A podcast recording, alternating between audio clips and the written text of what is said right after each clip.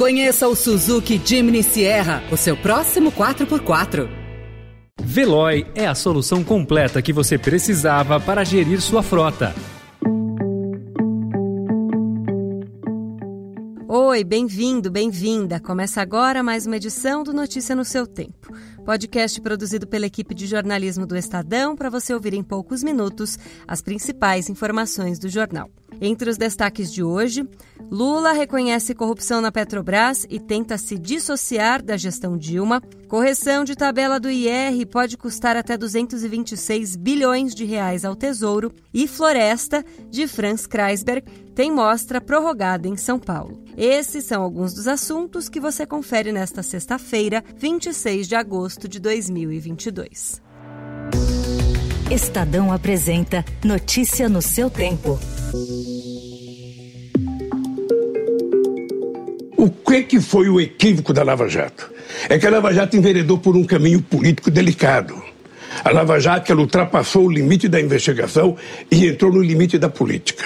Em entrevista ao Jornal Nacional da TV Globo, o ex-presidente Lula atacou a Lava Jato se esquivou de anunciar novas medidas para impedir a repetição de escândalos de corrupção, caso vença a eleição para presidente, e não se comprometeu a manter a escolha do Procurador-Geral da República por meio de lista tríplice. Disse que só vai decidir depois da eleição. O petista também evitou se comprometer com medidas econômicas. Apoiou-se no vice de sua chapa, Geraldo Alckmin, para mostrar crédito na área econômica, prometendo credibilidade, estabilidade e previsibilidade.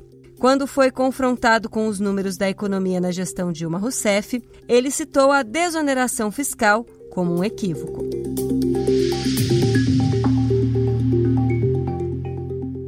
Por falar em candidatos à presidência, os líderes nesta corrida prometeram correções da tabela do imposto de renda com foco na classe média. Levantamento da Associação Nacional dos Auditores Fiscais da Receita Federal mostra que a proposta de Lula de isentar quem ganha até 5 mil reais mensais resultaria em renúncia de quase 200 bilhões de reais. Já a reiterada promessa de Bolsonaro de liberar do IR quem ganha até cinco salários mínimos, feita na campanha de 2018 e não cumprida, ter impacto ainda maior. Representaria corte de 226,8 bilhões de reais na arrecadação. Hoje é isento quem recebe até R$ 1.900 por mês, valor não corrigido desde 2015. Ainda sobre eleições, o Tribunal Superior Eleitoral decidiu ontem, por unanimidade, que os mesários poderão reter os telefones celulares de eleitores nas sessões eleitorais para evitar a violação da cabine de votação. No julgamento, os ministros também aprovaram a sugestão do presidente da Corte, Alexandre de Moraes, de usar detectores de metais em sessões de votação que apresentem circunstâncias excepcionais. A Fiesp divulgou ontem nota em defesa da liberdade de expressão. A iniciativa é uma resposta a críticas de integrantes da entidade que se queixam da publicação de manifesto em defesa da democracia e alegam haver silêncio em relação à operação da Polícia Federal contra empresários bolsonaristas. A irritação entre industriais com o ministro do STF, Alexandre de Moraes, que autorizou na ação buscas e apreensões relativas ao caso do grupo de WhatsApp Empresários e Política, em que integrantes chegaram a defender golpe de Estado caso Lula vença a eleição.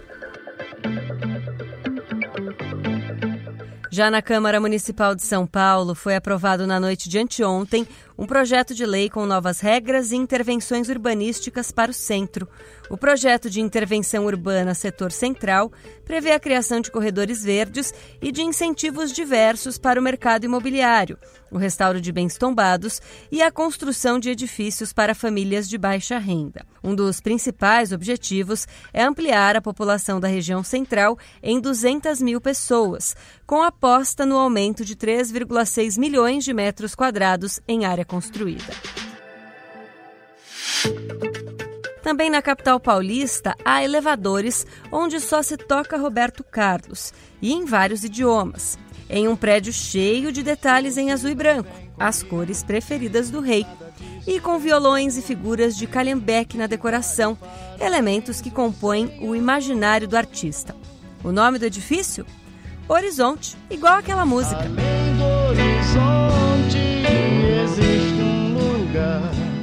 fato, o edifício tem como consultor o próprio Roberto Carlos, que também é sócio da incorporadora que se chama Emoções. Outros três edifícios em São Paulo, Aracaju e Goiânia, a ser inaugurado em outubro, contam com a personalidade do cantor.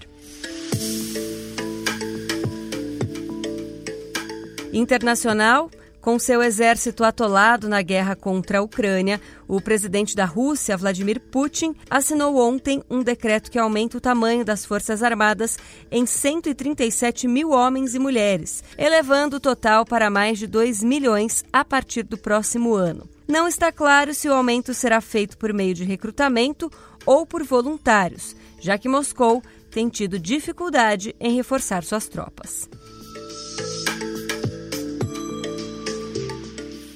Morreu na noite de anteontem no Rio, aos 86 anos, Heitor Aquino Ferreira. O ex-militar, secretário de políticos e tradutor, enfrentava havia alguns anos três sessões semanais de diálise e terapias agressivas para conter o mieloma múltiplo, um câncer hematológico. Foi ele quem fez a tradução definitiva do livro A Revolução dos Bichos, de George Orwell, além de trabalhar na revisão de biografias consagradas de Winston Churchill, Stalin, Hitler, Mussolini, Franklin Roosevelt e De Gaulle. Seja pelas suas formas, seus ruídos ou simplesmente sua beleza, a natureza é constantemente fonte de inspiração na arte. Para Franz Kreisberg, ela poderia ser usada para tratar de assuntos problemáticos relacionados ao tema, como queimadas e desflorestamento, numa espécie de metonímia artística. Madeira, cipós e terra viravam consciência ambiental, protesto e perenidade. É a partir dessa amplitude que o MUB pauta a exposição Franz Kreisberg, por uma arquitetura da natureza, que celebra o centenário do artista e difunde seu legado. A mostra foi estendida até 11 de setembro. Essa foi mais uma edição do Notícia no seu tempo. A apresentação e o roteiro são meus, Adriana Simino.